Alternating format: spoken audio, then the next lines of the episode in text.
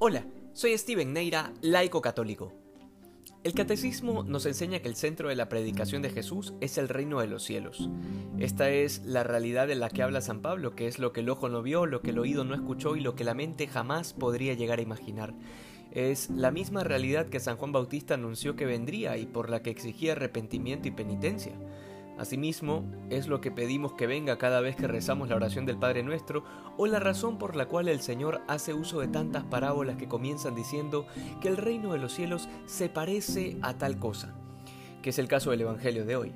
En conclusión, no es desacertado decir que efectivamente es el centro de la predicación de Cristo y el anuncio central del cristianismo.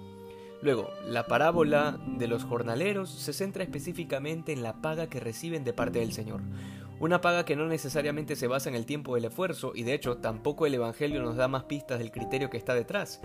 Y apenas sabemos que el Señor le paga por igual al que llegó primero como al que llegó último, algo que en la parábola desata la inconformidad del resto de obreros porque esperaban una paga en función de criterios meramente humanos y prácticos.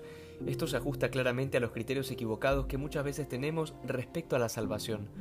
Muchos esperan una paga suculenta en el día del juicio. En otras palabras, muchos, muchos, esperan llegar directamente al cielo porque asumen que lo merecen sencillamente, cuando en realidad, tal como lo enseña San Juan de la Cruz, al atardecer de nuestras vidas vamos a ser juzgados en el amor. Y eso implica muchísimo más que solamente haber querido mucho a la gente. La virtud de la caridad implica donarse por entero a la verdad de Cristo, consumirse plenamente en la vocación a la que Dios nos ha llamado y sin escatimar ningún esfuerzo, sin excusas, sin mediocridades, incluso si es necesario, con la plena disponibilidad del martirio por la fe. Luego, el Evangelio da una clave fundamental para el mérito de esta paga al final de la jornada que representa nuestra vida terrena el hecho de que los primeros serán últimos y los últimos primeros.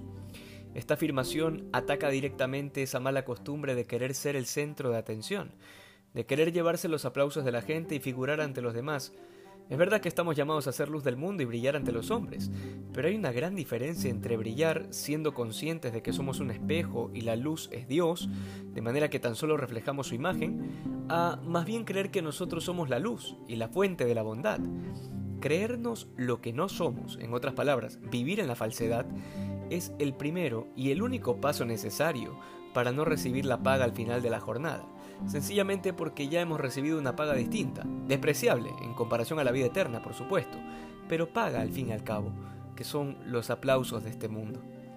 Nuestra total esperanza debe estar anclada en Cristo y en el reino de los cielos, que ha prometido a todo aquel que se mantiene fiel hasta el final que hoy seamos más santos que ayer. Dios te bendiga.